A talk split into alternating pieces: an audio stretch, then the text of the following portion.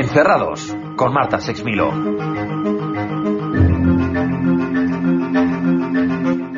La crisis que estamos viviendo ha cambiado el día a día de, me atrevería a decir, todo el mundo.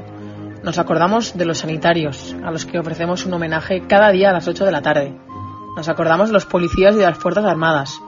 Nos acordamos también de esas pequeñas y medianas empresas que han tenido que echar el cierre por lo menos estos 15 días. Pero, ¿y los taxistas? ¿Trabajan? ¿Salen con el taxi? ¿O no merece la pena debido al poco tránsito que hay en la calle? Miguel Ruiz es taxista en Pamplona.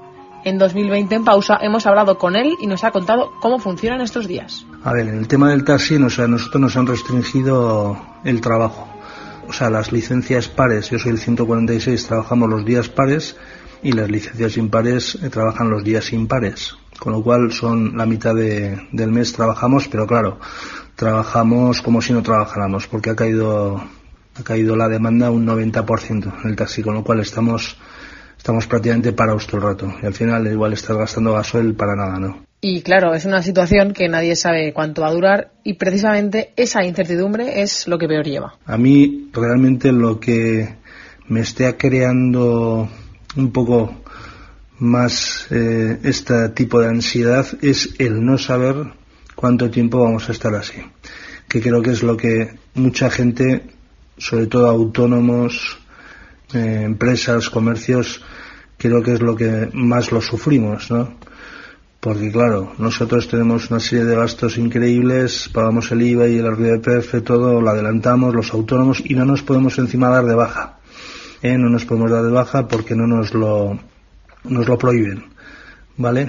Con lo cual, la incertidumbre, desde luego que es lo peor que llevo, porque no sé si va a ser 15 días, un mes, mes y medio, y aquí, pues la verdad es que lo digo fatal. Desde luego que eso es lo que creo que me crea a veces la ansiedad, ¿no? Entonces eso, cojo el rodillo de la bici y me pongo a pedalear, ¿no? Porque si no, si no la verdad es que el cerebro se me, se me incendia, la verdad. Miguel sabe que es un esfuerzo que tenemos que hacer todos, pero reconoce que se siente un poco abandonado tanto por las instituciones como por la sociedad. Y desde luego que cuando dicen, bueno, todos los aplausos a los sanitarios y tal, ¿no? Que me parece muy bien, ¿no?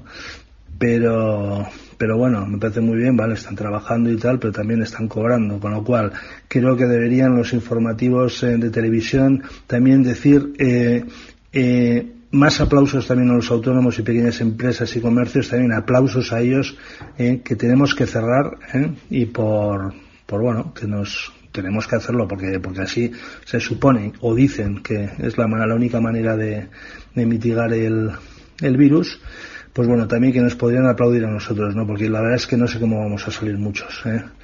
Eh, esto, esto va a crear una, yo para mí, un gran, un gran crack, ni el del 29, vamos, en Estados Unidos.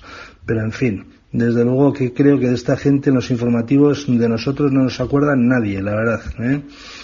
Mm, ningún aplauso, vamos. Eso es la verdad es que me, cabrea también bastante, ¿no? Miguel vive con su mujer y sus dos hijas. ¿Cómo llevan el encierro en casa? Bueno, el ambiente en nuestra casa es bastante bueno, ¿no? Las hijas lo llevan bastante bien.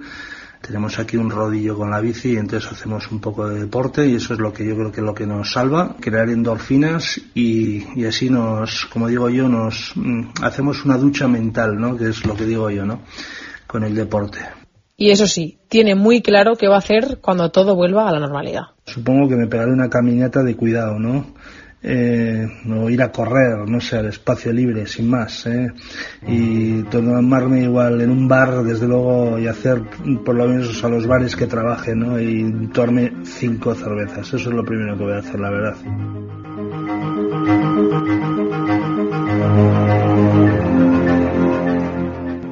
Esta es una historia de 2020 en pausa.